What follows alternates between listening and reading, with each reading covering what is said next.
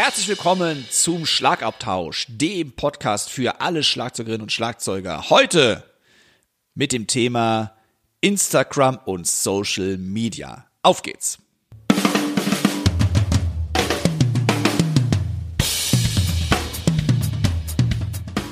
Herzlich willkommen zum Schlagabtausch. Der Podcast vom Drums und Percussion Magazin. Für alle Schlagzeugbegeisterten. Wir sind Dirk Brandt und Timo Ickenroth mit Tipps und Stories und dem Allerneuesten aus der Schlagzeug- und Percussion-Szene. Viel Spaß beim Hören.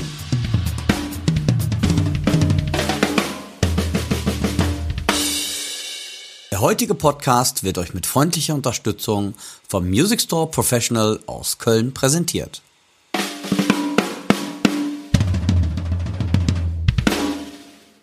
Liebe Hörerinnen und Hörer dort draußen, mein Name ist Tim Roth und ich wünsche euch erstmal von dieser Stelle aus ein frohes neues Jahr. Es ist der erste Podcast des Jahres 2023 und insgesamt sind wir jetzt bei Folge 53. Und wie ihr als treue Hörerinnen und Hörer wisst, natürlich mache ich das Ganze hier nicht alleine, sondern mir gegenüber sitzt mein kongenialer Partner in Crime. Heute in einem wunderschönen Rot gekleidet. Es ist der Wahnsinn der liebe Dirk Brandt. Hi Dirk. Ja, schönen guten Morgen, liebe Zuhörerinnen und Zuhörer. Ich wünsche euch natürlich auch aus dem schönen westfälischen Oelde ein Happy New Year 2023, dass sich alle eure Wünsche erfüllen und ihr ein tolles Jahr habt. Und ja, ich freue mich auf die nächsten, weiß Gott, wie viel tausenden Sendungen noch mit uns. Und ich bin doch mal gespannt, Timo, was liegt denn heute an?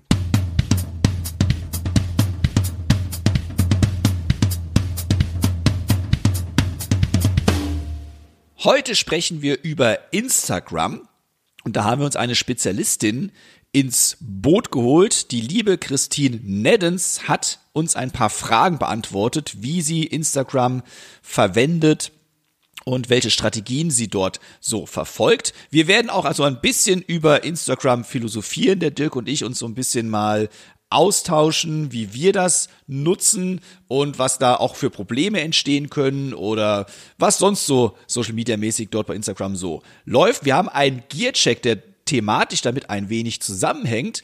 Ich habe die Zoom Q8N 4K Kamera zum Testen bekommen. Es ist ein Camcorder, der sich extra an ja, Content Creator richtet und wie immer haben wir die Chefkoch-Empfehlungen der Woche.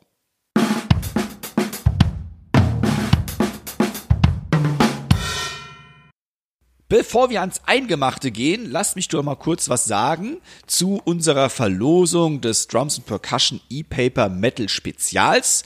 Diese Verlosung ist jetzt natürlich beendet und alle Gewinnerinnen und Gewinner werden selbstverständlich in den kommenden Tagen benachrichtigt. Bitte entschuldigt, wir dürfen euch hier nicht nennen aus Datenschutzgründen, aber vielen lieben Dank an alle dort draußen, die mitgemacht haben. Die Resonanz war mega und ich wünsche euch viel Spaß beim Lesen. Und wer nicht gewonnen hat, der darf sich natürlich gerne das E-Mail E-Metal Paper Spezial auf der Drums und Percussion Webseite, das ist sticks.de, gegen einen kleinen Obolus herunterladen. Also, viel Spaß beim Rummetallen. Herzlichen Glückwunsch an alle Gewinner.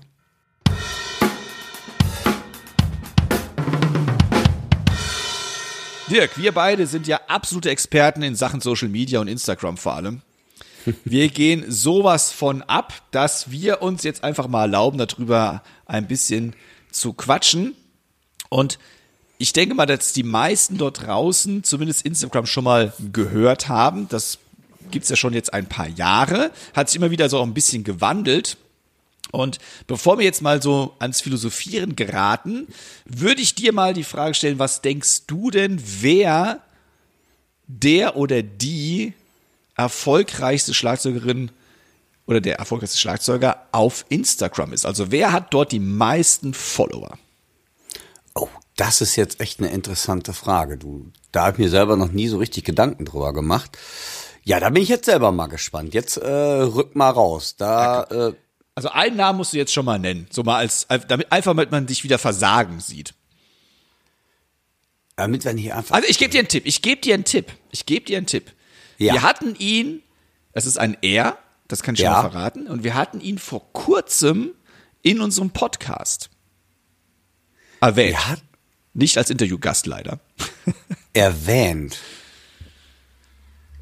Ist ein Ami, sage ich mal. Korrekt. Guck mal, so können wir das Schlagzeuger Wer bin ich auch weiterführen. Ja, ja. Ganz ehrlich, ähm, hatten wir erwähnt, hatten wir erwähnt. Roger Taylor? Nein. Ist Roger Nee, Taylor das wird doch eigentlich Ist der überhaupt auf Instagram? Nee, ist er überhaupt auf Instagram? Genau, ist die andere Frage. Ähm, nee, nee, ich dachte, das stimmt, der ist der reichste Schlagzeuger. Zumindest einer der reichsten. Ja, dann wäre ich lieber der reichste, glaube ich, als auf Instagram. Ja, ich glaube, zu der nächste ist auch nicht gerade unreich. Ja, das kann ich mir vorstellen, sonst hätte er auch nicht so viele Follower irgendwie. Äh, Ist ein älteres Semester oder jünger?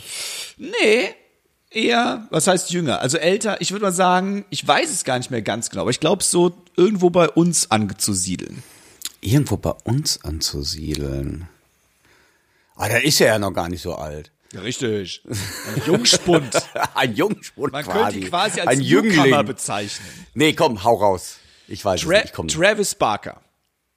Tatsächlich Travis Barker. Ich Ja. hab, ich hab's, ja, okay.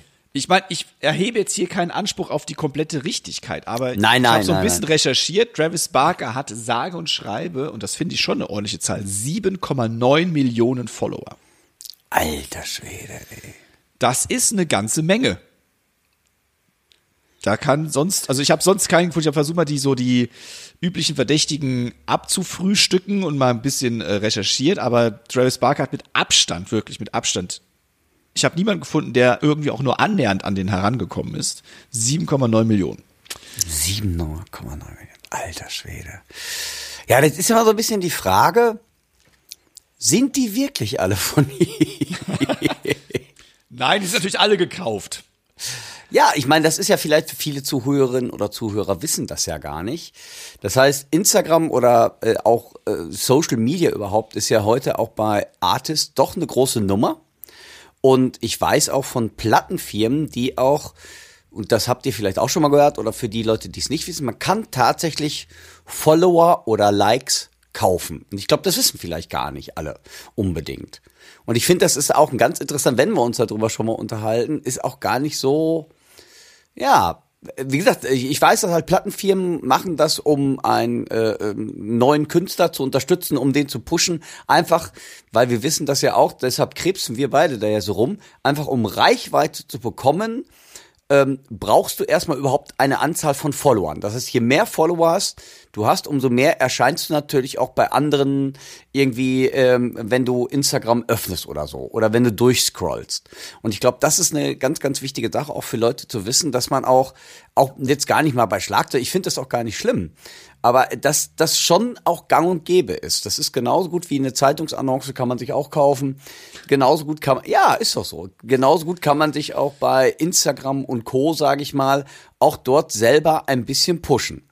Jetzt muss ich aber mal die Frage stellen, und die, die kommt mir jetzt gerade erst in den Sinn. Ja, Wenn ich jetzt wirklich die Leute kaufe, das heißt, sagen wir mal, ich kaufe mir jetzt 20.000 Follower. Ja. Beispielsweise. Für Summe ja, X. genau. Bringt mir das denn jetzt wirklich was? Also fällt der Algorithmus darauf rein von Instagram?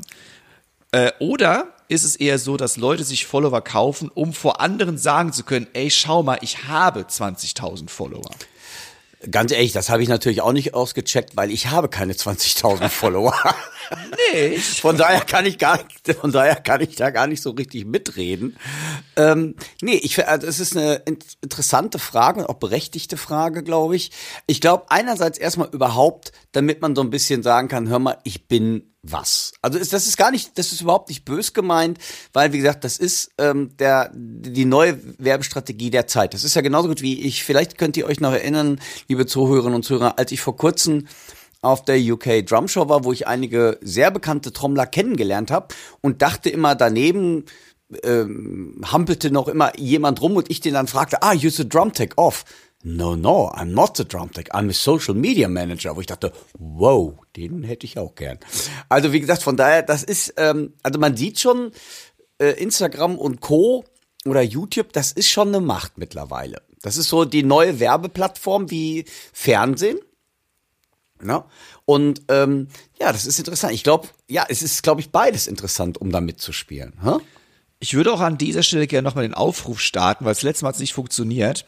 Liebe Hörerinnen und Hörer da draußen, wenn ihr professioneller Social Media Manager oder Managerin seid, der Dirk und ich suchen jemanden, der Genau. uns, der uns quasi Push. kostenlo kostenlos nach vorne bringt. Na, ein Kaffee, uns- ein Kaffee- ein Kaffee uns wär schon- Newcomer wirklich mal featured, ja, also Oder ganz, erklärt, wie, oder erklärt, wie es geht. Ja. Ja, ich meine, hast du das mitgekriegt, die Story? Das fand ich ganz interessant. Zum Beispiel der Todd Zuckerman. Todd Zuckerman ist der Drummer von Styx, der, also ein Trommler, den ich sehr toll finde. Ich glaube, um an der Stelle mal kurz klarzustellen, er möchte nicht Suckerman genannt werden. ja, ich weiß. Er, er möchte offiziell Zuckerman genannt werden. Zuckerman. Zuckerman. Okay, Entschuldigung, Herr Zuckerman. ähm, ich glaube, der hört das eh nicht. Aber Doch, ist egal. doch, ich glaub schon. Doch, doch, du glaubst, du glaubst schon. Ähm, ja, also der hat einen Aufruf gemacht auf Instagram. Und zwar äh, vielleicht für die Zuhörerinnen und Zuhörer. Instagram hat den Algorithmus geändert, deshalb funktioniert bei mir jetzt auch nichts mehr, wenn ich ehrlich bin. Am Anfang lief das noch super und die haben jetzt irgendwie was geändert dort, ähm, dass das jetzt nur noch mit Reels geht und alles irgendwie. Weißt du, was das Gute daran ist? Äh, nö. Bei mir hat es vorher auch schon nicht funktioniert. Ja, ja, scheiße. Ähm, auf jeden Fall, da hat der Todd Zuckerman, weil bei ihm passierte auf einmal gar nichts mehr. Und bei dem haben die Leute tatsächlich drauf gehört. Ich glaube, wenn wir das machen, ey, also liebe Leute, ist jetzt nochmal der Ansporn an euch. Ihr könnt uns pushen. Ähm, also der hat einen Aufruf gemacht, hat dann gesagt, liebe Leute, bitte setzt mich als Favoriten ein und pusht mich jetzt mal ein bisschen. Und da hat es tatsächlich ein bisschen äh, geklappt, weil also Instagram nochmal hat den Algorithmus geändert und bei ihm passierte gar nichts mehr. Das heißt, er hat irgendwelche Videos gepostet, der hat getrommelt und da hat sich keiner mehr angeschaut. Und dann hat er, weil er natürlich irgendwie drei, vier Follower mehr hat als wir, ja, hat er dann einen Aufruf gestartet, hat er dann einen Aufruf gestartet bei, bei Instagram. Liebe Leute, pusht mich, pusht mich, damit ich wieder in die äh, ähm, Favoriten oder in die Topliste hereinkomme. Ähm, das machen Timo und ich jetzt auch einmal. Liebe Leute, pusht uns, pusht uns, damit wir, die wir noch nie in die Favoritenliste drin waren, jetzt auch mal nach. Wir, wir, wir starten jetzt durch die Decke, glaube ich, mit diesem Aufruf, Timo. Was meinst du? Hä? Auf jeden Fall, ich glaube, ich mache dich zu meinem Social Media Manager. Ja, eh, oh, da, das, äh, das, Das äh, kann nur gut werden. Ja, das denke ich, Ich glaube, wenn, wenn das jetzt läuft, dann hast du gewonnen. Also wirklich. Ja, da, das stimmt, das ist echt eine interessante Sache. Timo, jetzt würde mich mal interessieren, ich weiß ja, du hast ein bisschen Recherche gemacht. Wer sind jetzt so denn die Top Drama, Drammerinnen auf Instagram? Hast du das recherchiert? Weil ich weiß ja, du hast ein bisschen rumgewerkelt da. Ja, ich habe recherchiert, aber ich habe mich nur um die deutschsprachigen gekümmert. Ah, okay, okay. Also nicht international, weil das, ich glaube, das, da würden wir uns alle verlieren. Heißt, Ja. ich habe mal geguckt, so, okay, wer fällt mir ein? Das heißt, diese Liste ist überhaupt nicht vollständig wahrscheinlich. Wenn Ja. jemand dort draußen jetzt zuhört und denkt, Alter, wieso bin ich nicht in der Liste drin, weil ich habe ja 80 Millionen Follower, bitte melde dich. Boah, geil, dieser Aufruf. können. Bitte meldet dich. Geiler Aufruf. Okay. Das heißt, wer sich, wer sich jetzt dort nicht vertreten vorkommt und das dann natürlich auch berechtigterweise, weil wie gesagt, es gibt keine, kein Anspruch auf Vollständigkeit oder auf Richtigkeit dabei, ja. dann schreibt uns doch bitte an äh, podcast at drumsundpercussion.de und sagt, ey, ihr habt mich in der Liste nicht drin, dann wirst du natürlich noch namentlich in einem der folgenden Podcasts benannt. Also ich habe mich gesagt, um die Deutschsprachigen gekümmert. Das bedeutet aber nicht, dass der Account rein deutschsprachig ist ja. sondern der Account kann trotzdem hauptsächlich in englischer Sprache äh, gemacht sein. Oder es wird gar nicht gesprochen, gibt's ja auch. Ne? Ja, ja, okay. Jetzt bin Äh, ich so. gespannt. Nochmal zur Info. Travis Barker 7,9 Millionen. Und die knapp erste verfehlt. deutsche Schlagzeugerin, die ich dann gefunden habe, die hinten dran kommt, ist Raja Meissner. Ja, guck mal, die haben wir ja auch schon im Interview gehabt. In Wahnsinn. einem der ersten, glaube ich. Nee, im Interview Ja. nicht. Wir haben sie, glaube ich, nur erwähnt. Hatten wir sie im Interview? Nee, wir haben nur mit ihr, wir haben sie nur erwähnt. Ja, weil nicht im Interview, wir haben, wir haben über sie geredet haben. Genau. Ja. Äh, Raya Meissner mit 559.000 Followern auf Instagram. Wahnsinn. Als nächstes kommt dann der Benny Greb Mhm. mit 368.000 Followern. Ja. Dann die Annika Nilles mit 362.000. Dann unser österreichischer Buddy Thomas Lang mit 243.000. Ja. Marco Minnemann, kommt er nicht auch irgendwo bei dir aus der Ecke? Ja, ne? Ja. mit 129.000. Nee, der hat bei den Ashbrooks lange Zeit hier getrommelt. Also kommt nicht bei mir aus der Ecke. Ach so, ich dachte, der wäre auch so ein Münsteraner. Nee, nee, nee, der müsste eigentlich, der müsste eigentlich eher so Richtung Nürnberg-München sein, nach meiner Ah, Meinung. okay. Gut. Aber H-Box wusste ich noch damals. Also Ja, ja, ja, der hat hier lange oben gewohnt halt. Gut. Marco Minnemann, also 129.000. Jost Wahnsinn. Nickel, 103.000. Ja, Wahnsinn. Dann unsere heutige Interviewpartnerin, die Christine Neddens mit 94.500. Yeah. Gefolgt von der Sina Döring, eher bekannt als Sina Drums auf YouTube mit 67.200. Ein Kollege von uns beiden, der nicht so weit weg von mir wohnt, Sven Hassler mit 38.200. Klasse. Klaus Hessler mit 26.100. Und der Gewinner des Jazzpreises des vergangenen Jahres, glaube ich, Christian Lillinger mit 20.400. Und das sind schon krasse Diskrepanzen drin. Ne? Also Ja, ich ja. meine, Zwischen Thomas Lang und Marco Minnemann liegen über 100.000 Follower Unterschied. Ja, hör mal, wenn wir jetzt beide da mitspielen würden, dann wären da noch größere Diskrepanzen. Also wenn wir uns beide zusammenzählen, ne? Selbst dann hätten wir keine Chance. Herrlich. Sehr schön. Aber nochmal, wenn ihr da draußen euch jetzt äh, das jetzt gehört habt und ihr sagt, ey, mir fällt aber noch der oder die ein, Genau. ähm, oder ich bin's selbst, also nicht ich, sondern ich rede jetzt als euch als ich. Also dann als euch schreibt als uns, als euch als ich, dann schreibt uns bitte an podcast@drumspercussion.de, damit wir die Liste ergänzen können. Das fände ich nämlich noch eine interessante Sache. Wie gesagt, das sind jetzt die, die mir eingefallen sind. Ich kenne ja bitte, ich kenne schon viele, glaube ich, dort draußen, aber ich kenne wahrscheinlich lange nicht alle. Und wenn ihr euch jetzt benachteiligt fühlt, bitte seid uns oder mir vor allem nicht böse. Schreibt uns und dann werden wir das natürlich klarstellen. Und in dem Sinne, ich habe ja die Christine Nenz eben erwähnt mit 94.500 und sie ist diesbezüglich dann ein Instagram-Phänomen und das war Absolut. Anlass genug, dass der Dirk und ich gesagt haben, ey, lass uns doch mal die Christine vors Mikro zerren, nein, natürlich bitten, nicht zerren und ähm, ihr ein paar Fragen stellen. Und das habe ich getan und ich würde sagen, wir hören mal in das Interview einfach rein. Ja, eine sehr sympathische junge Frau. Also los geht's. Ich bin gespannt. Liebe Hörerinnen und Hörer, mir gegenüber sitzt an einem bei mir verregneten, aber ich glaube bei meiner Interviewpartnerin sonnigsten Wetter eine bestgelaunteste und kerngesunde Christine Neddens. Ich sage erstmal Hallo Christine, schön, dass du dabei bist. Wir haben ja in unserem Podcast heute das Thema Social Media und ich gehe davon aus, dass ihr alle da draußen die Christine kennt, wenn ihr auf Instagram unterwegs seid, denn die Christine hat sagenhafte aktuell, tagesaktuell 94.700 Follower, also knapp 100.000 Leute, die der Christine auf Instagram folgen. Wer ihr nicht folgt, ab heute folgt ihr ihr natürlich. Ihr findet sie ganz easy unter christine.neddens, Neddens damit Doppel-D. Und ähm, das Ganze kommt natürlich auch noch in die Show Notes von diesem Podcast rein, dass ihr die Christine auf jeden Fall auch finden werdet. Und ja, da die Christine so megamäßig auf Instagram unterwegs ist, dachten wir, sie ist genau die richtige Interviewpartnerin, um mal über Instagram ein bisschen zu philosophieren. Also erstmal, hi Christine. Hallo Timo, einen fröhlichen guten Morgen und ein herzliches Hallo aus Hamburg. Vielen Dank für die Einladung. Genau, Hamburg. Ich wusste es nicht mehr 100%. Ich wusste aber eben weit im Norden. Und in Hamburg ist ja immer super Wetter. Da regnet es ja nie. Von daher habe ich alles richtig gesagt wahrscheinlich. Christine, du bist, ich habe es ja schon gerade gesagt, du bist auf Instagram sehr erfolgreich unterwegs. Seit wann bist du denn ungefähr auf Instagram überhaupt aktiv? Hast du da noch ungefähr einen Zeitrahmen, wann du damit angefangen hast? Das geht so ziemlich zeitlich einher mit dem Zeitpunkt, ähm, bei dem ich ungefähr bei Meinl gelandet bin.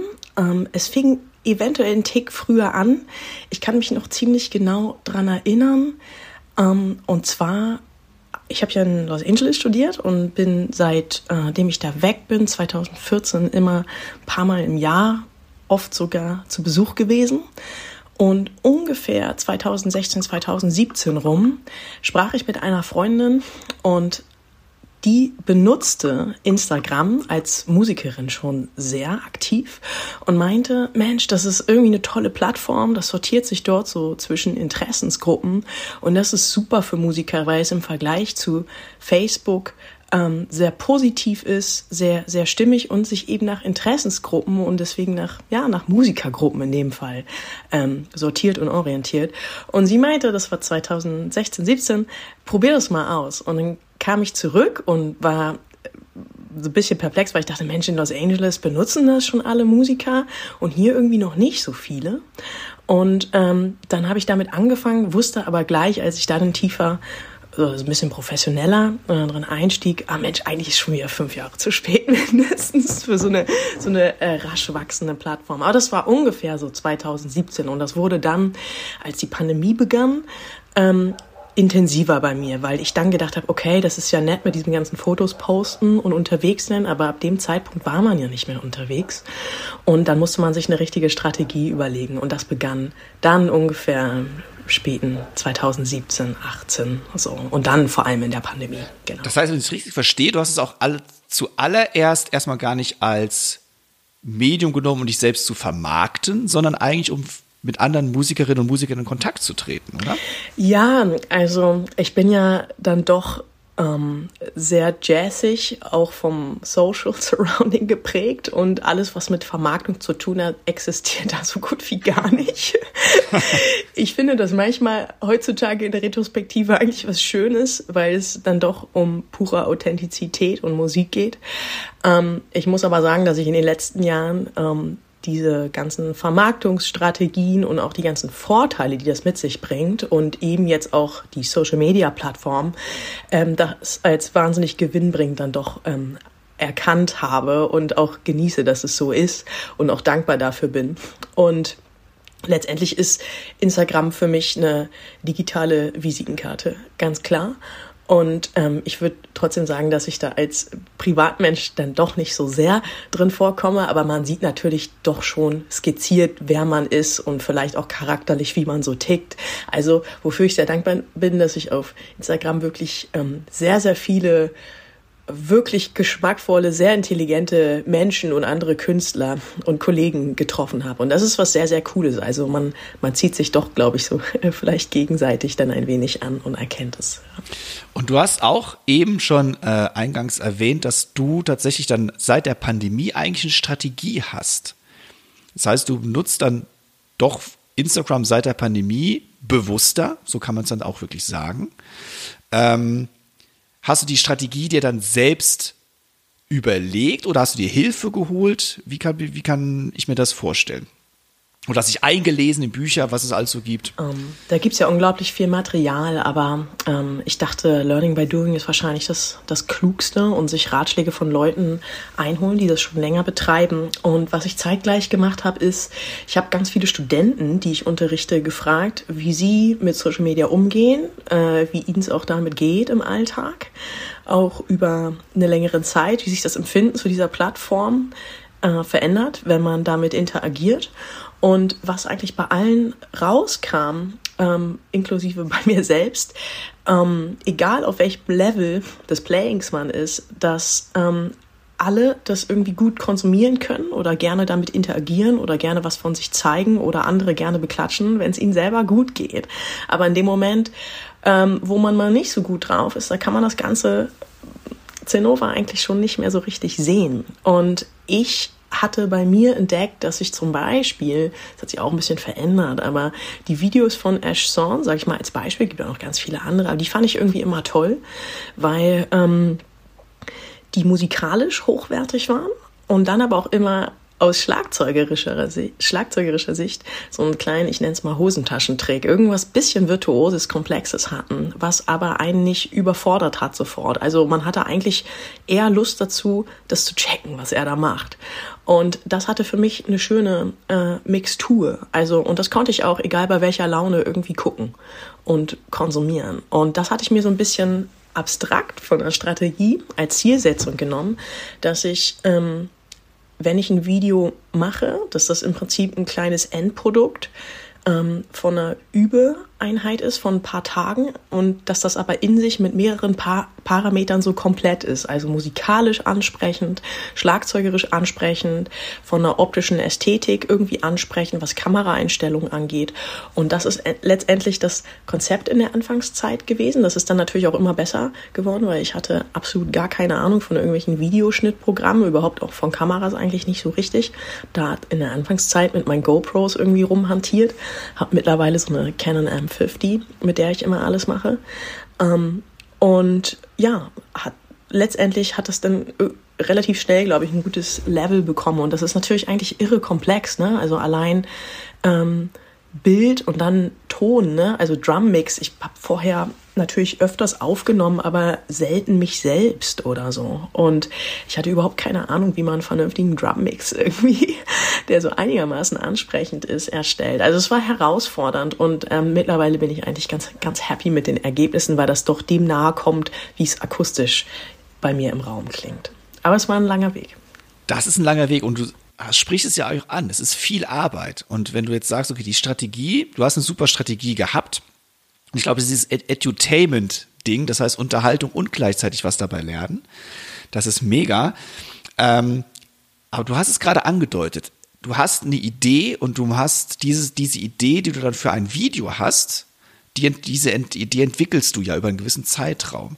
Das heißt, wie viel Arbeit steckt eigentlich nur in, in der Idee bis zum Endprodukt? Ich habe eigentlich immer grundsätzlich super viele Ideen und es ist eher die Schwierigkeit ähm, auszuwählen. Also ich hätte jetzt schon wieder irgendwie fünf, sechs Video-Ideen auf Mal und ich habe auch so Bock darauf, das zu lernen und zu checken. Daran liegt's ähm, nie. Es ist eher so ein bisschen die Frage, weil diese Plattformen so rasant schnell sind, wie schnell man was umgesetzt bekommt. Und ähm, jeder tickt ja so ein bisschen anders. Ähm, für mich ist es effizienter, auch mehrwertbringender, wenn ich für mich drei, vier Tage übe und am Ende dieser Einheit, was mir musikalisch vorschwebt, ein fertiges, kleines, ästhetisches Endprodukt habe. Und ähm, viele stellen eher so ihre Daily Practice Routine oder so da rein. Ich habe aber das Gefühl, dass das das klingt vielleicht so ein bisschen sehr ähm, grün hinter den Ohren, aber es wäre eigentlich so viel schöner, wenn man, wenn Instagram so ein bisschen aus, ausdünnen würde und alle nur noch ähm, mit etwas mehr Liebe und Mehrwert äh, nach ein paar Tagen was posten würden und nicht jeden Tag immer was Halbfertiges, sage ich mal. Aber das sind eben ähm, unterschiedliche Strategien und alles hat seine Daseinsberechtigung. Ähm, ich nehme mir musikalisch was vor, ähm, dann schaue ich erstmal, was mir überhaupt einfällt. Also mache erstmal so eine Art Brainstorming meistens am ersten Tag. Musikalisch. Ähm, am zweiten Tag konkretisiere ich es ein bisschen und nehme es schon mal auf.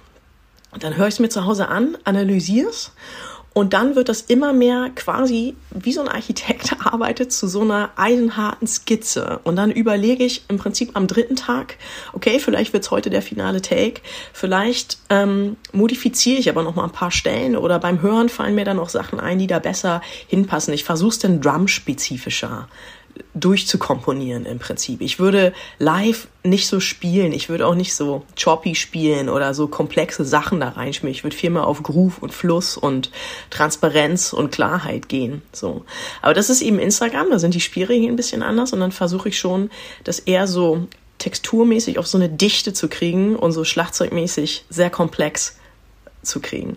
Genau, und das ist dann meistens so ein bisschen diese Feinarbeit und dann habe ich es meistens so oft gespielt, ähm, dass ähm, also äh, dass es super fließt. Und ähm, ich bin ehrlich gesagt total davon weg. Irgendwas habe ich sowieso nicht viel gemacht. Ich, ich kenne das auch gar nicht, dass man so viel rumeditiert oder so.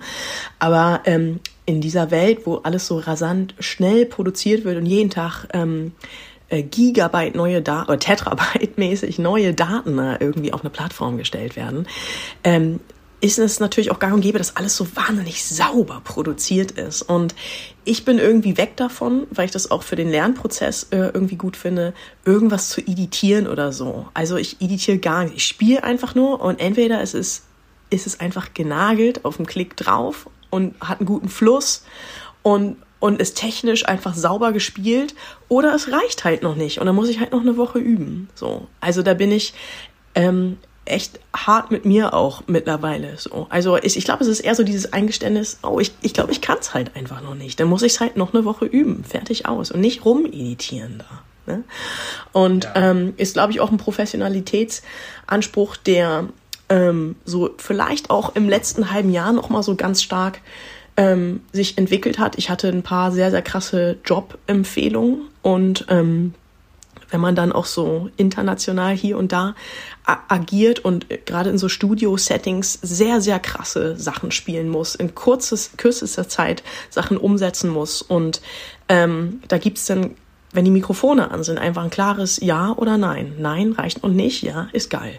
Und dazwischen einfach nichts. Und mir gefällt dieser ähm, Simplizität und diese Klarheit weil das bringt einen wahnsinnig nach vorne.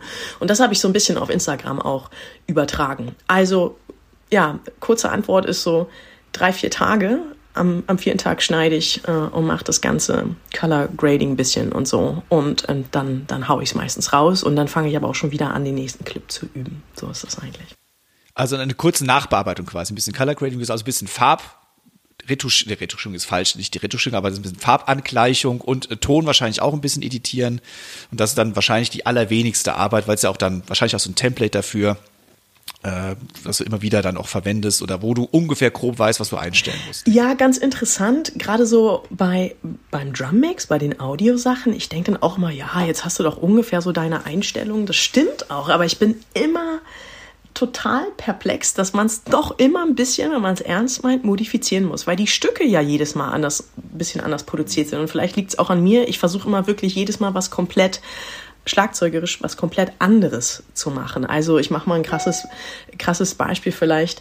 Eher was ähm, Fusion-mäßig offiges. Ich habe neulich so ein äh, offenes, ich habe neulich irgendwas von Bruno Mars gemacht, davor irgendwas von so einer Acid Jazz Band aus London, dann mal was total floatiges, jazziges. Und die Recordings, die man findet, die sind ja immer total anders produziert, auch wie viel Raum da drauf ist oder wie die überhaupt klingen so. Und dementsprechend muss man natürlich auch seinen Drum Sound äh, drauf anpassen, damit der Drumsound so richtig schön mischklangmäßig, audiotechnisch in der Aufnahme sitzt. Ne? Und das ist dann doch immer viel mehr Arbeit als gedacht. Diese Color Grading-Sachen ähm, kommt, glaube ich, sehr auf die Räumlichkeit an. Ich wünschte auch, ich hätte Tageslicht etc. Ähm, und dieses ganze kos kosmische Schwarz ist ja irgendwie ganz, ganz cool, weil das so puristisch im Hintergrund ist. Ähm, hat durchaus Licht von den Lichtverhältnissen her manchmal für Schwierigkeiten gesorgt, wenn man dann mit Farben rumhantiert, also bunten Shirts, T-Shirts, schwarzer Hintergrund, das passt manchmal, manchmal ähm, macht das komische Sachen äh, vom Licht her und da gibt es eine komische Mixtur an Farben, die man dann korrigieren muss, etc. Ähm, aber das habe ich mittlerweile eigentlich äh, ganz gut im Griff, weil ich weiß, wie ähm, äh, Adobe Premiere Pro funktioniert. Und ja, retuschieren, ich kann 3D retuschieren. Also das muss ich jetzt wirklich bei aller Demut mal sagen. Das kann ich und ich bin total stolz drauf. Aber mein Gott, das mache ich natürlich auf keinen Fall. 3D retuschieren, also da würde ich zehnmal nochmal äh, lieber und schneller in den Proberaum fahren und nochmal aufnehmen. Es ist aufwendig. Sehr cool. Also was ich ganz klasse finde, ist, dass man merkt, dass du wirklich Wert auf Qualität legst und nicht so den Schnellschuss machst, was man auf Instagram ja wirklich, wie du es eben selbst angesprochen hast, man super oft sieht. Hier halte ich mal eine Handyaufnahme hin und dann. Ne? Also du hast Content, der durchdacht ist, der gut produziert ist und der High Level sein soll und ist auch ist natürlich. Also das finde ich ganz, ganz großartig, weil das findet man auf Instagram eigentlich eher weniger oder nicht so häufig zumindest. Und ich glaube, das macht dich auch besonders dann in dem Fall. Weil ich glaube auch bei Ash Zone, den du eben angesprochen hast, ich meine, der hat es ja immer einfach, der sitzt in seiner schönen Mühle und kann mit äh, ordentlich da auch Equipment aufwarten. Aber selbst das sieht manchmal doch eher mit der Handykamera schnell aufgenommen aus. Und bei dir sieht man einfach, dass da doch ein bisschen mehr noch dahinter steckt. Also dazu schon mal Glückwunsch. Danke, danke, Timo. Ähm, man muss natürlich sagen, ähm, dass man sich bewusst sein muss, dass das von Instagram nicht belohnt wird, ne? Auf keinen Fall. Ähm, also ich sehe ja auch die Trends. Ähm, ich, ich bin ja dahingehend ja nicht blöd oder so. Und ich weiß ja auch, was, wenn man jetzt will, dass irgendwas viral geht, äh, was zu tun wäre. Das ist ja ein klarer Fall. Man kauft sich eine Tüte M&M's, schüttet die über eine Snare aus, ähm, hält er sein Mikrofon, sein Snare-Mikrofon in so wallenden Bewegungen irgendwie ran und haut da in der Post-Production dann ordentlich Distortion rauf und am besten man macht das Ganze nackt. So. Ähm, der Fall ist ja klar, aber ich, ich habe das ja also auch. ich habe das schon versucht, bei mir hat das nicht geklappt. nee, Timo, mach's noch mal mit einer anderen Cam Camera-Engel. Nee, ähm, also ich, ich liebe alle Kollegen, die die das zeitweise betreiben und ich habe da auch ganz viel Respekt vor. Ich muss für mich sagen, ich habe da einen Punkt dann doch innerlich erreicht, wo ich sage, ähm, ich interessiere mich halt echt für Musik. Und das hat für mich gar nichts mehr mit Schlagzeugspielen zu tun. Also niente. Ich will halt auch diese Vielfalt. Ne? Also ich, ich will halt sehen, dass jemand ähm, virtuos durch Changes soliert und dann will ich auch mal wieder, was weiß ich, eine geile Rhythmusgitarre hören oder einen geilen Basslauf. Ich will halt Groove hören und dann irgendwas Virtuoses, Komplexes, was Floatiges, Jazziges und dann knackiger Backbeat mit fetter Kick. Ich will einfach diese Vielfalt, also auch in der Rhythmik. Ich mag halt, deswegen mag ich auch Fusion, so diese, diese ganzen weltmusikalischen Einflüsse und diese Vielfalt im Phrasing, im Timefeel und vielleicht braucht man da einen sehr präzisen Blick auf die ähm, auf die Inhalte, die man irgendwie ähm, tut. Aber ich finde, darin kann man so eine unglaubliche Variabilität schaffen. Und das muss nicht immer gleich, ja, nimm doch mal eine komplett andere Kameraperspektive ja, aber in meinem Raum gibt's halt auch nicht so viele Möglichkeiten. Ich habe halt eine weiße Decke, dadurch ist das winkelmäßig sehr beschränkt. Und ich habe, glaube ich, jeden Kubikmillimeter in meinem Raum ausgetestet, welche Kameraperspektive hinhaut. Und da muss ich sagen, nee, dann müssen einfach Zuhörer und ähm, äh, Zusehende einfach wieder feinfühliger durch die Inhalte irgendwie werden, weil es ist vielfältig und so. Und klar muss man immer so ein bisschen Rat auch an sich ranlassen. Also ich habe wahnsinnig viel mit Leuten äh, gequatscht und hole mir auch immer gerne Feedback ein. Und in der Anfangszeit hat mir der Norbert Seemann von Meinl ganz, ganz viel geholfen. Da bin ich auch super dankbar für, weil ich, ich wusste wirklich gar nichts. Also so richtig null und wusste auch nicht, wie man das konzeptionell irgendwie angeht. Und ähm, ja, da ist ein guter Dreh, glaube ich, drin. Und mal gucken, wo es hingeht. Mir gefällt jetzt diese Zeit fast noch ein bisschen besser als in der Pandemiezeit, logischerweise sowieso. Aber ähm, wenn ich unterwegs bin und auch so viel im Ausland bin und hier und da und so viele unterschiedliche Sachen mache, dann bin ich einfach viel inspirierter und habe total Lust zu meinem kleinen Studiojob, so sehe ich nämlich Instagram eigentlich, zurückzugehen und dann auch mal wieder ein tolles Video zu machen. Und dann hat das auch, glaube ich, wieder einen stärkeren Impact. Und diese hohe Qualität oder dieser hohe Qualitätsanspruch ähm, ist vielleicht ein bisschen ineffizient für Instagram, weil die Plattform ist einfach wahnsinnig schnell und ich sollte lieber ein, zweimal am Tag was raushauen, anstatt irgendwie alle vier, fünf Tage oder nur einmal die Woche hochqualitativ. Aber ich finde das von der Geste her den Konsumenten auch viel respektvoller, wenn man was Hochqualitatives raushaut. Und letztendlich langlebiger. Also, das denke ich. ich glaube, deine Followerzahl spricht ja auch erstmal für dich dann.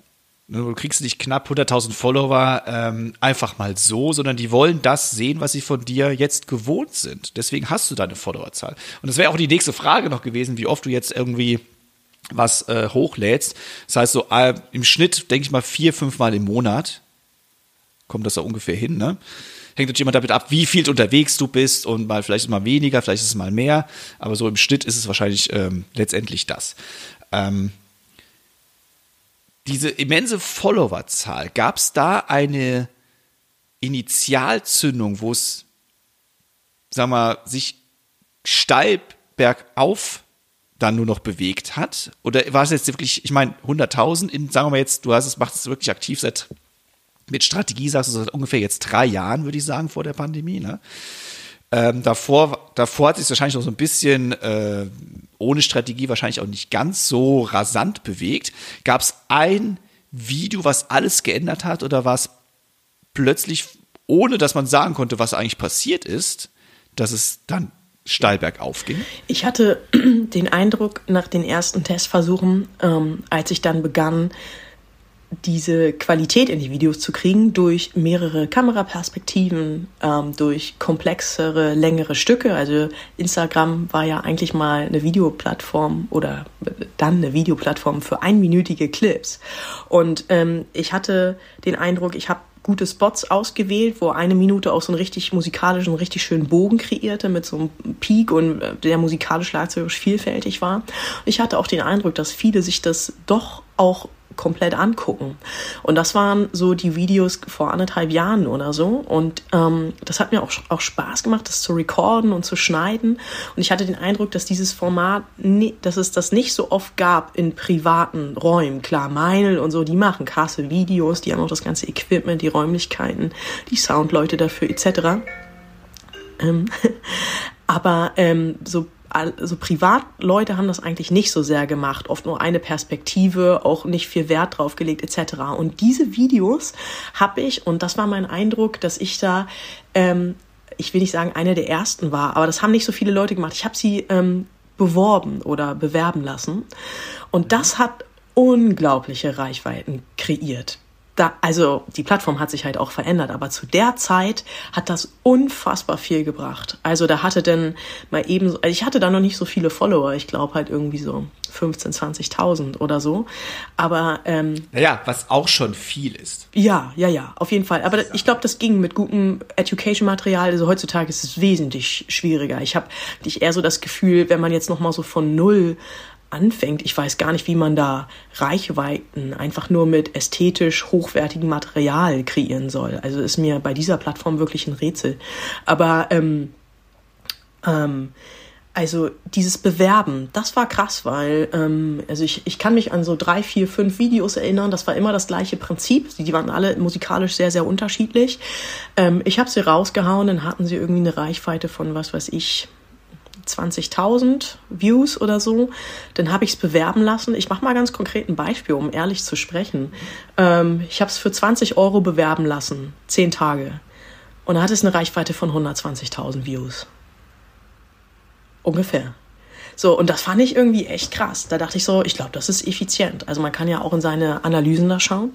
Und ähm, genau, da, das habe ich auch, wenn mich ein Kollege gefragt hat, sehr offen kommuniziert. Ähm, ich hatte es jetzt in, weil ich im letzten Jahr so wahnsinnig, oder letzten halben Jahr so wahnsinnig unterwegs war. Ich habe auch ab und zu mal was bewerben lassen, aber eigentlich zu dem Zeitpunkt, als Reels ähm, kam und damit auch die Längen der Videos sich ähm, eklatant kürzten, ähm, da warnen auch manchmal so Aspekte wie, dass man das Reel nicht bewerben kann, weil es schon auf Facebook gepostet wurde. Und ich war einfach so viel unterwegs. Ich hatte dann keine Zeit, mich um solche Sachen äh, irgendwie zu kümmern, woran das jetzt liegt, dass ich das nicht bewerben kann oder, oder so. Und deswegen habe ich es nicht mehr ganz so oft gemacht. Aber dieses Bewerben, das hat wirklich zeitgleich mit kontinuierlich posten unglaublich viel gepasst. Und ich hatte immer so ähm, drei, vier Kategorien. Also einmal die normalen Drum-Musikvideos, die aufwendig produzierten, sage ich mal. Dann ähm, ästhetische Equipment-Fotos. Also ich fotografiere einfach auch gern. Und ähm, die dritte Kategorie war eigentlich, na ja, wenn ich so auf Tour, auf Reisen bin, irgendwelche tollen Konzerte spiele, dass ich das so ein bisschen äh, ablichte. Und dann die Education-Videos, die Pad-Workouts oder was auch immer irgendwie dran steht. Und ähm, ich finde diese Vielfalt eigentlich auch immer äh, nach wie vor toll. Ich glaube, die Kunst ist so ein bisschen natürlich ständig das zu analysieren, zu schauen, was man modifizieren, was man besser machen kann. Auch ein bisschen bei den Trends schauen, okay, was ist gerade angesagt, was geht gut, was wird supported vom Algorithmus, aber letztendlich auch sich treu zu bleiben. Und das kann dann manchmal heißen, dass die Entscheidung irgendwie echt hart ist oder dass man dann auch was sagen muss, ey, bis hierhin und nicht weiter. Das kriege ich einfach, ehrlich gesagt, mit dem, wie soll man das sagen, ohne dass das irgendwie dämlich klingt, aber mit dem Intellekt nicht mehr übereins. Ich kipp keine M&M's-Tüte über meiner Snares. Ich mach's halt einfach nicht. Ich interessiere mich für Musik, so. Aber auch interessant. Ne? Ich meine, du hast ja eben gesagt, wie viel Zeit du investierst, um so ein Video ungefähr zu produzieren. Aber das hier, was du gerade gesagt hast, das zählt ja auch mit in diese Arbeit rein, die ganze Zeit up to date zu bleiben. Was macht Instagram jetzt eigentlich? Welche Algorithmen laufen da im Hintergrund ab? Das ist ja auch alles, sich mit dieser Plattform zu beschäftigen, was auch ein Zeitfresser ist letztendlich, weil es ist ja irgendwie gefühlt für mich ständig irgendwas ändert und diese Reels verstehe ich sowieso nicht. Seitdem die da was geändert haben, äh, da bin ich komplett außen raus irgendwie, außen vor. Also auch das alles ist Arbeit, die in diese Plattform zu investieren ist und das darf, darf man echt nicht unterschätzen. Du hast jetzt auch gesagt, du hast ja Geld investiert. Ich meine, jetzt 20 Euro, okay, sagen wir kann man verkraften, aber wenn es jetzt fünfmal im Monat 20 Euro sind, sind wir ja schon bei 100. So, und das ist natürlich schon Geld, das einem auch irgendwann wehtut. Und außer Fame und Ruhm, was man auf Instagram so bekommt, inwieweit lohnt sich das denn für dich überhaupt? Kannst du das monetarisieren oder siehst du es wirklich nur als deine Visitenkarte, wodurch sich die Jobanfrage potenziert und die Leute Schlange stehen bei dir? Auf Basis des Gesagten denke ich, man braucht so ein ähm, fernes Ziel, ähm, fernab von den Kurzzeitzielen jede Woche. Und für mich war eben auf Basis des Gesagten eigentlich klar, ich möchte international tourender Musiker und Clinician sein. Mit einem internationalen Anspruch, am liebsten. So. Und nicht wegen mir und irgendwelchen äh, Befindlichkeiten oder Ego-Trips, sondern weil für mich Musik immer eben am Jazz amerikanisch geprägt was Internationales war. Es kann nur darum gehen, so gut wie möglich selbst zu werden. So. Und dieses tägliche Üben und Weiterkommen ist für mich einfach das, das Schönste und Beste und Wichtigste, fernab von allen Erfolgserlebnissen, was halt passiert. Also ich bin auch so ein bisschen schon der Meinung, man darf nicht versuchen, das Leben zu sehr zu kontrollieren, weil es ist wahnsinnig viel von Glück und Pech abhängig. Man kann nur versuchen, die beste Version seines Selbst zu werden und alles andere, good luck. So und ähm, ich habe auch schon so wahnsinnig viel Glück gehabt und bin irgendwie dankbar dafür. Aber mit diesem ganzen Instagram-Konzept dachte ich so, naja, was willst du eigentlich damit? Eben genau das, was ich gesagt habe. Ich will ähm, Musiker sein, der irgendwie international aktiv ist und damit auch sichtbar ist. Wenn ich jetzt eine M&M's-Tüte über meiner Snare auskippe und da Distortion draufhaue, wozu sollen die mich einladen? Zu irgendeinem Drum-Festival? Bei Steely Dan? Nee. So. Und ähm, jetzt, ich, ne, also das ist extrem überspitzt, was ich jetzt sage, aber das ist so mein Gefühl. Ähm, das ist letztendlich, wenn auch eine nette Zirkusnummer. Und ähm, finde ich auch toll, gucke ich mir auch an und ich like es auch mal oder so. Aber ähm, mich interessieren dann doch musikalische ähm, Inhalte. So. Und ähm, die, das Konzept fahre ich. Und dann ist das im Prinzip alles, was ich tue, spielt sozusagen in diese Richtung. Das kann dann auch mal heißen, dass irgendwas länger dauert, bis es sich auszahlt oder so. Aber es ist darauf angelegt, dass das meinen eigentlichen Arbeitsalltag als ähm, Working Musician unterstützt. Und jetzt hat das wieder eine gute äh, Mixtur gefunden. In der Pandemie war das sehr darauf ähm, fokussiert und das war mir manchmal auch ein bisschen zu sehr nur das, weil dann doch so viele Parameter über Instagram nicht übertragen werden können. Ne? Also ähm, ich glaube, was ich eigentlich wirklich gut kann, ist eigentlich so dieses Bandplay. Ich habe, glaube ich, einen guten Akustik-Sound und eine gute Time und ähm, äh, guten Geschmack und so. Und das kriegst du bei Instagram eigentlich erstmal nicht so richtig äh, eins zu eins äh, übertragen, glaube ich. Also längst nicht in dem Maße, wie es in Natura wäre. Und ähm, genau, mittlerweile hat es wieder eine nette Mixtur, weil ich viel unterwegs bin und zwischendurch was mache. Und ich hoffe, dass das jetzt ähm, so bleibt in der Zukunft. Also du bekommst die Kontakte auch zum Spielen über Instagram. Du bekommst konkret Anfragen über Instagram, weil das deine Visitenkarte ist, wie du eben gesagt hast. Unter anderem, ja, das hat sich dann doch sehr verstärkt, auf jeden Fall. Ähm, ich erlebe das immer mehr, wenn ich irgendwo hinkomme, ähm, dass Leute sagen, ah, du bist Christine Netz, ja, ich kenne dich von Instagram, also im In- und Ausland. Ähm, und das ist super cool. Also ähm, so eine Möglichkeit gab es ja wirklich in der, in der Zeitgeschichte für Musiker eigentlich wirklich noch nicht. Ne? Das ist wirklich ein ganz, ganz großer Vorteil unseres Jahrzehnts. Ähm, die Frage der Monetarisierung, also das ist natürlich ein, ein dickes Ding, du hast es schon genannt. Werbekosten können immens hoch sein, wenn man es wissen will und da rein investieren will. Ähm, ich habe dann auch gemerkt, okay, es ist längst an der Zeit, es ist längst üb, also äh, es hätte längst passieren müssen, dass ich viel stärker Dinge monetarisieren muss. Und ähm, ich bin gerade ganz, ganz stark dabei, ähm, Education-Material ähm, zu monetarisieren. Also ich, ich bin fast fertig mit meinem Drumbook und ähm, dann werde ich das publizieren und ähm, Anfragen, gerade in so Workshop-Richtungen, in Klinik-Richtungen, die kamen vornehmlich von da. Natürlich super viel auch Podcast-Anfragen, auch im Ausland und so.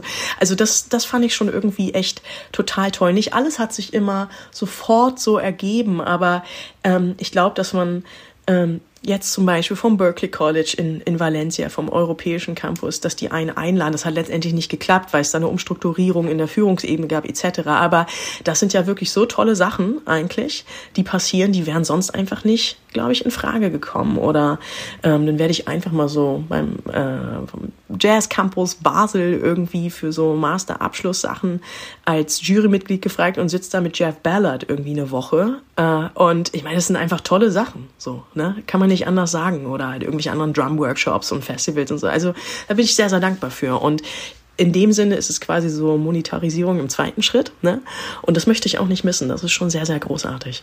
Da ist eigentlich auch wieder die Frage, wie man Monetarisierung definiert für einen selbst. Ob das jetzt ein Income sein soll, das auf sich auf einem Konto bemerkbar macht, oder eben ein ideelles Income ist, was du schon sagst, ich werde eingeladen zu tollen Veranstaltungen und so weiter und so fort. Und von daher hat sich das dann auch wieder gelohnt.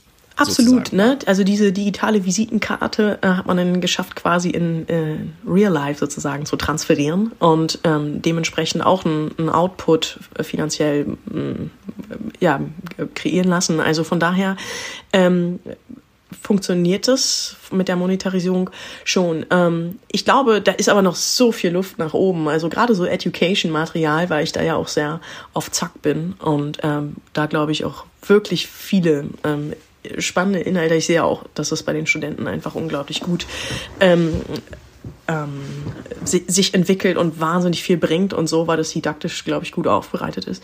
Ähm, und, und, ich hoffe es natürlich. Aber ähm, das könnte man natürlich über Instagram ähm, noch viel mehr irgendwie promoten, überhaupt mal generell anschieben. Also ähm, ich glaube, das hat auch was mit dieser Qualität zu tun. Ich bin so ein bisschen im Anbetracht dieses ganzen Überflusses ein bisschen davon ab, immer umsonst irgendwas rauszuhauen, weil die Leute gewöhnen sich auch dran. Und ähm, nehmen das einfach für normal wahr. Und mir ist das auch bei Workshops in Real Life irgendwie aufgefallen. Dann schickt man Education-Material in so eine Gruppe hinterher, weil das quasi die Absprache war. Und dann kommt von keinem irgendwie oder von wenig Leuten kommt ein Dankeschön.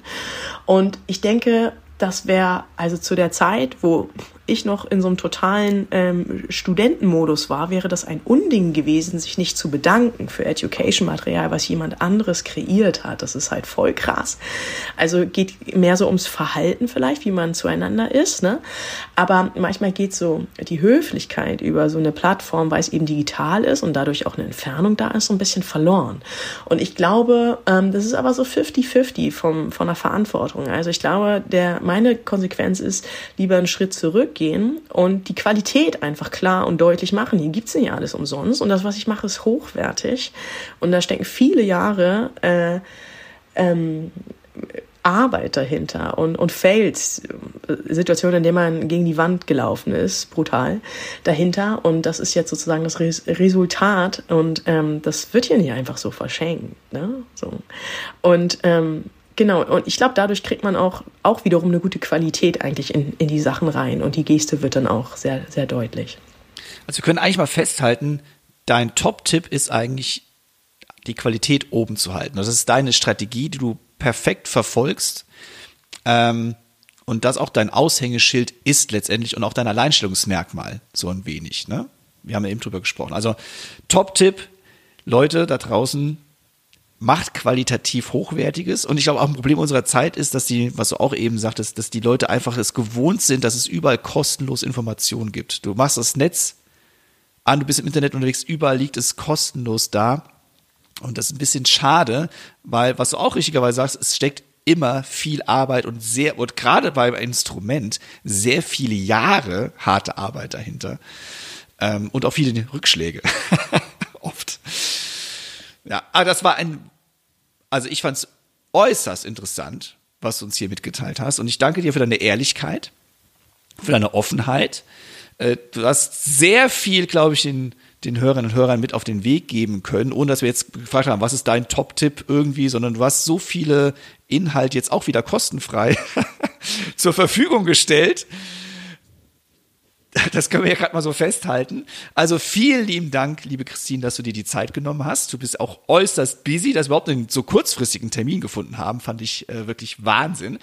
Und ich sag's nochmal, auch wenn ihr in den Shownotes das findet, die Christine findet ihr auf Instagram, darüber haben wir gerade die ganze Zeit gesprochen, unter christine.neddens. Also wenn ihr ihr noch nicht folgt, wovon ich nicht ausgehe, dann müsst ihr jetzt auf jeden Fall dafür sorgen, dass die Christine die 100.000 voll bekommt. Das wäre doch mal was Schönes. Das heißt, es wird beim nächsten Podcast, also dieser Podcast, den veröffentlichen wir nächsten Freitag. Wir sprechen also vom, uh, das ist ja Freitag der 13., wenn ich das richtig sehe. Also ähm, da erwartet die Christine jetzt schon, dass am Freitag, den 13. um 24 Uhr die Followerzahl auf 100.000 mindestens angestiegen ist. Also, liebe Christine, herzlichen Dank. Ich wünsche dir noch eine feine Zeit in Hamburg. Ganz viel Erfolg für dieses Jahr. Alles, was du dir wünschst, soll natürlich in Erfüllung gehen. Und ja, wie sagt man so schön, bleib weiter am Ball und die harte Arbeit belohnt sich und belohnt dich. Vielen Dank für die Einladung, Timo. Vielen Dank ähm, dir und euch und auch ein ja, fröhliches 2023 mit vielen erfolgreichen und schönen Erlebnissen. Danke dir. Ja, liebe Christine, vielen Dank für das ehrliche und offene Interview und danke, Timo, dass du es durchgeführt hast. Das ist ja schon wieder interessant, aber man sieht auch, da steckt eine Menge Arbeit hin. Das ist nicht mal eben gemacht, sondern da, da ist schon ein Plan hinter, da ist wirklich auch eine Organisation komplett also eine Orga von einem selber, dass man das stetig macht und auch immer am Ball bleibt. Also wie gesagt, das ist nicht einmal, auch ich mach mal einmal im Monat ein Post, dann passiert da was. Nee, das ist richtig, richtig Arbeit. Auch so, ich glaube auch bei so YouTubern, man unterschätzt das, wie viel Arbeit dahinter steckt, dass man so hochkommt. Christine, Respekt dafür und danke für das tolle Interview.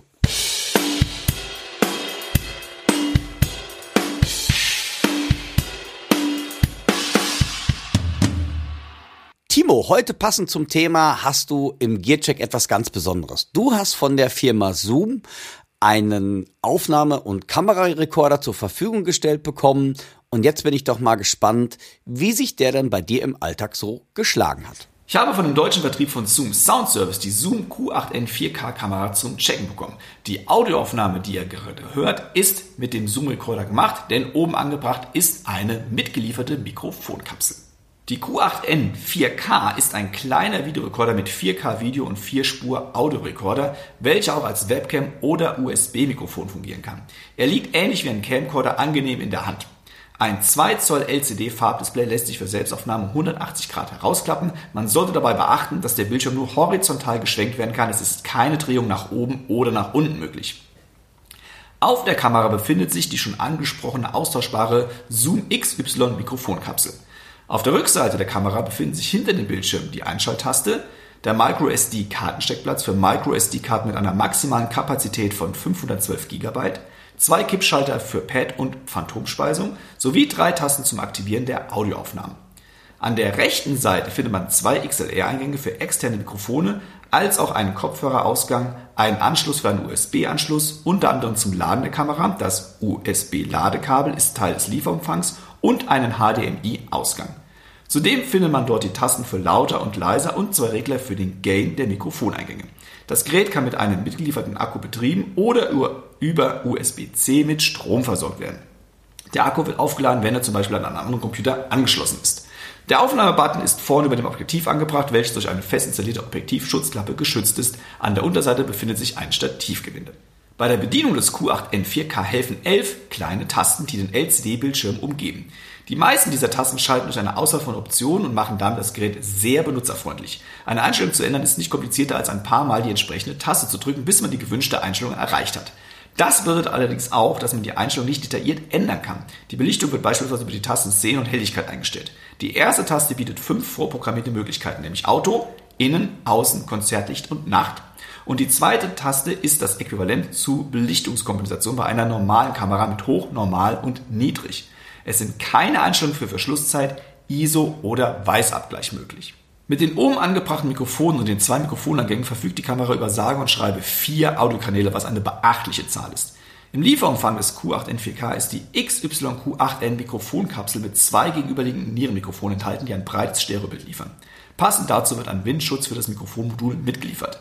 Oben angebracht ist extra ein manueller Gain-Putty für die angebrachte Mikrofonkapsel. Ein tolles Feature des Q8N 4K Recorders ist, dass die Mikrofonkapsel austauschbar ist. Zoom unterstützt eine Reihe von austauschbaren Mikrofonkapseln, die direkt auf die Kamera gesteckt werden können.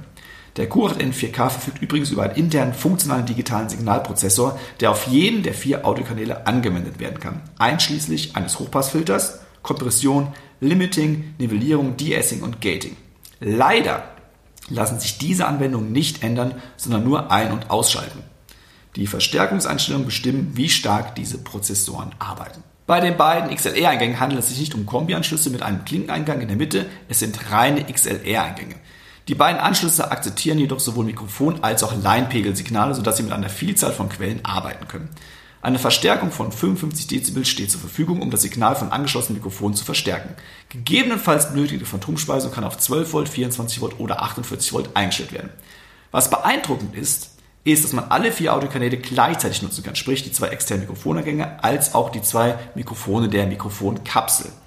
Auf dem Mixerbildschirm kann man Pegel, Effekt und Panorama für jeden Kanal einstellen.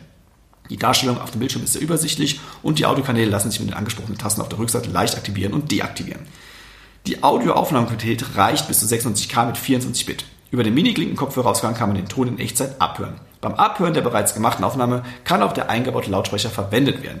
Je nach gewählten Modus ist es möglich, nur Mehrkanal-Audio, nur Stereo-Audio, Audio und Video zusammen oder Audio und Video getrennt aufzunehmen, so wie ich das gerade tue. Kommen wir zu den Videofunktionen.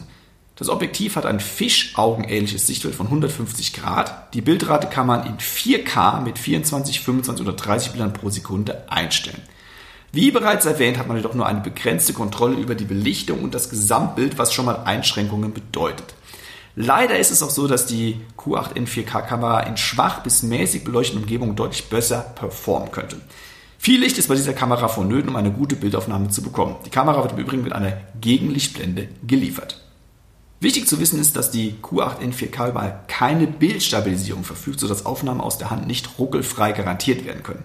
Aber dank des Gewinnes an der Unterseite lässt sich die Kamera gut auf den meisten Stativen befestigen. Als Webcam lässt sich die Q8N 4K mühelos einrichten. Sobald die Q8N 4K über USB-C an einen Computer angeschlossen wird, wird man gefragt, ob sie als USB-Webcam, USB-Mikrofon oder SD-Kartenleser verwendet werden soll. Das macht es einfach. Ebenso easy, Mikrofon- oder Line-Level-Audio über die XLR-Eingänge des Q8N 4K direkt in eine Livestreaming-Plattform oder andere Software zu leiten. Wer das Video auf einem größeren Bildschirm ansehen möchte, für den ist der Micro-HDMI-Ausgang genau das Richtige. Wer möchte, der kann über den Zoom BTA1 Bluetooth Adapter außerdem die Fernsteuerung des Q8N 4K per Smartphone oder Tablet übernehmen, sowohl für iOS als auch für Android-Geräte. Mein kurzes Fazit. Der Zoom Q8N 4K kann eine Menge. In Sachen Audio macht man dieser Kamera so schnell nichts vor, da wird einiges geboten. Die Kamera wird wahrscheinlich User mit professionellen Ansprüchen in Bild eher nicht gerecht, aber für die meisten Musikerinnen und Musiker, die mehr Wert auf Audio als auf Bild legen, ist dies nur ein kleiner Wermutstropfen.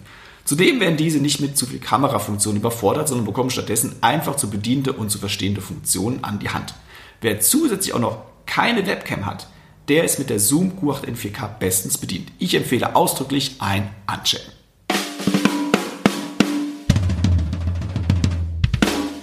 Ihr hört nun eine kleine Werbebotschaft unseres heutigen Sponsors. Wir vom Music Store freuen uns, diesen Podcast unterstützen zu dürfen. Die Drum-Abteilung ist eines unserer Herzstücke bei einer Ausstellungsfläche von fast 1000 Quadratmetern. Wir halten für euch eine der größten Drum- und Percussion-Abteilungen bereit, wo ihr so vieles aus dem umfangreichen Produktsortiment checken könnt. Mit bis zu 500 Becken, die bei uns antestbereit sind. Kommt zu uns in den Laden, lasst euch informieren oder geht direkt auf musicstore.de. Viel Spaß nun weiter mit dem Drum Podcast. Liebe Hörerinnen und Hörer, da sind wir ja schon wieder am Ende des ersten Podcasts des Jahres 23. Aber wir sind jetzt am Ende von Folge 53. Also nicht falsch verstehen, Timo und ich, wir sind noch nicht am Ende. Also körperlich meistens schon, aber zumindest nicht geistig. Das, ja, geistig, da zweifle ich länger schon mal, aber macht nichts. Sehr schön. Die Hoffnung stirbt zuletzt. Richtig. Wir wollen euch natürlich nicht entlassen ohne unsere Empfehlungen der Woche. Und der Dirk sieht schon so aus, als sitze auf, würde er auf heißen Kohlen sitzen. Deswegen, Dirk, was hast du denn da heute im Angebot? Ja, ich habe ein ähm, Buch in der Hand und zwar das hat eigentlich gar nichts mit Schlagzeugspielen zu tun. Das Ding ist, äh, das Buch heißt Vocal Secrets, das Gesangskonzept der Zukunft. So, und keine Angst, liebe Zuhörerinnen und Zuhörer, ich werde nicht die Gesangskarriere einschlagen, so wie ein Herr Dean Castronove, der ich finde zum Beispiel mega phänomenal singt.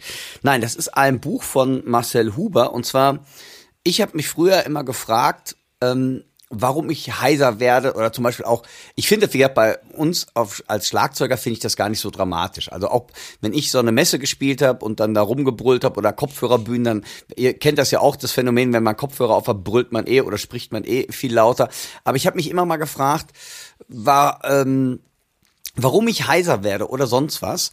Und da bin ich vor kurzem durch den Arma Verlag und durch den Marcel Huber auf dieses Buch gekommen, weil was ich interessant finde, auch für Schlagzeuger, wie überhaupt der ganze Stimmapparat bei uns funktioniert. Das heißt also, das hat gar nichts mit Singen zu tun, sondern was ich klasse finde, der Marcel Huber hat in diesem Buch unheimlich toll erklärt, wie denn die Stimme, der Kehlkopf, die Zunge, ähm, auch so bei mir, wenn, wenn man so Workshops macht oder äh, ihr kennt das ja auch, zum Beispiel Timo oder du auch, wenn man so, so drei, vier Tage so einen Workshop hintereinander gemacht, du hast vor kurzem noch einen, einen Kursus gehabt, dann so nach dem zweiten oder dritten Tag, wenn man dann doch auch, Schlagzeug ist ja auch ein lautes Instrument, das heißt, bei mir habe ich immer das Gefühl gehabt, was nicht das Gefühl, das ist wahrscheinlich so, ich atme dann falsch, weil da gibt's die Bauchatmung, die Zwerchfellatmung, was auch immer.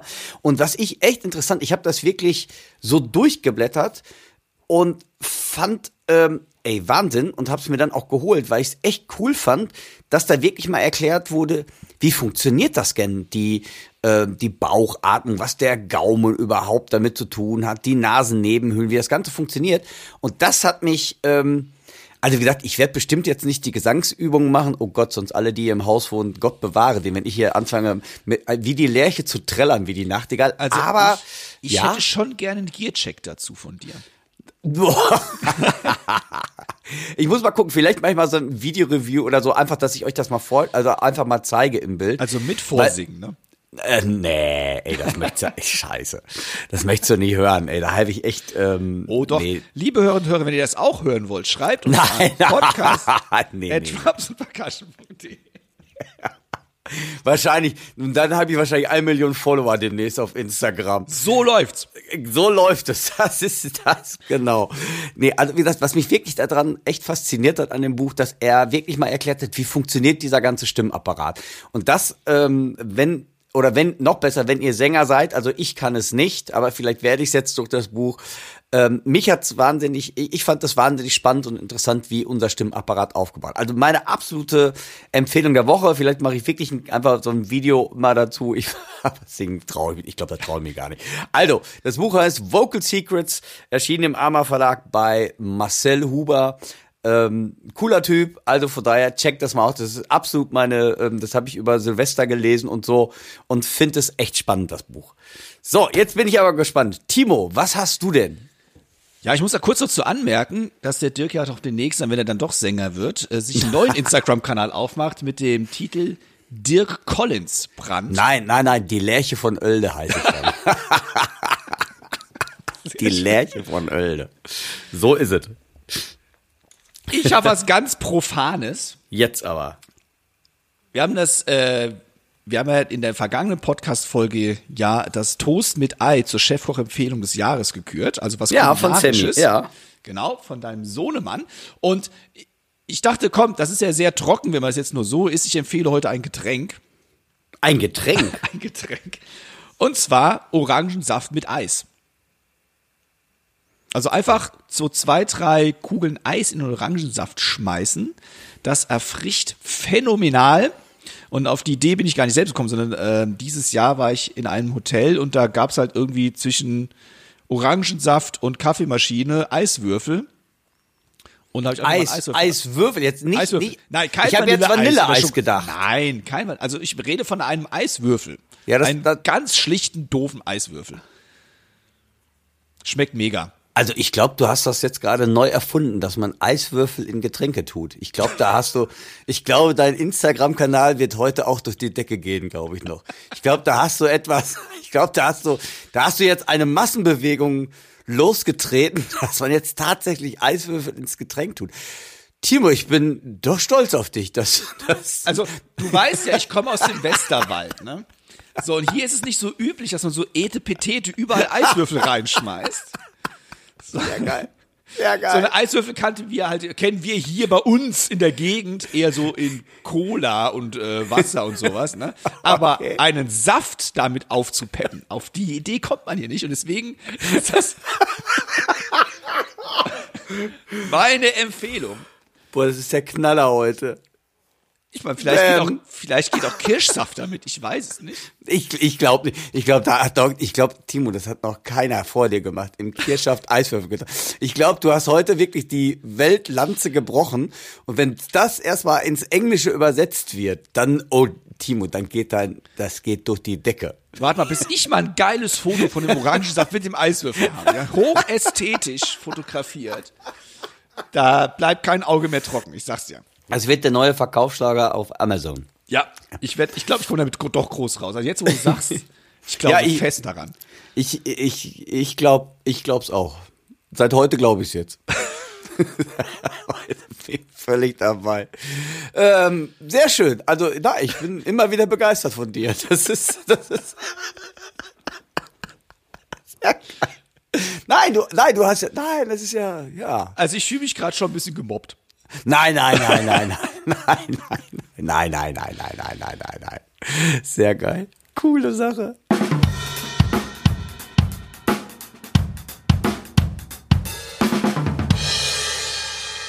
Liebe Hörerinnen und Hörer, wenn ihr also unsere Chefkoch-Empfehlungen ausprobiert habt, schreibt uns bitte ein Feedback oder Kommentar an podcast.drumsandpercussion.de oder auch wenn ihr sonstige Anregungen, Fragen, Kritiken oder irgendwas hat, was euch am Herzen liegt, schreibt uns. Und uns erreichen auch immer wieder tatsächlich Anfragen über diese E-Mail-Adresse, aber auch über unsere regulären Social-Media-Kanäle. Ich bekomme immer wieder auch Anfragen und Fragen, auch über Facebook zum Beispiel. Da erreicht ihr den Dirk und mich natürlich auch unter unserem regulären, normalen Hausnamen.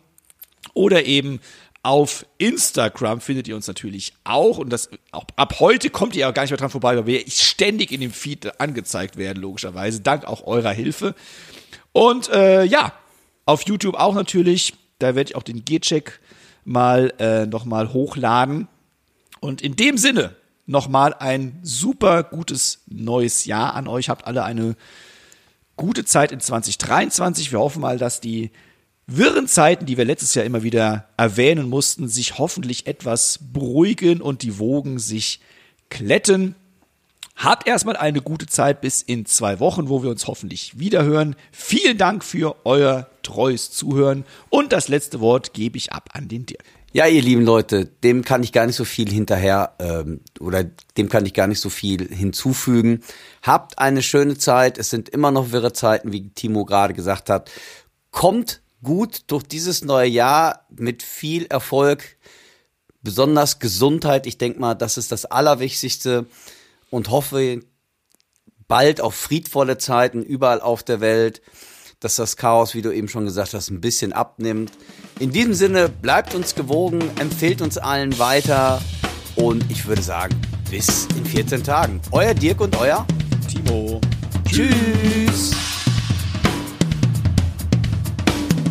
Heutige Podcast wurde euch mit freundlicher Unterstützung vom Music Store aus Köln präsentiert.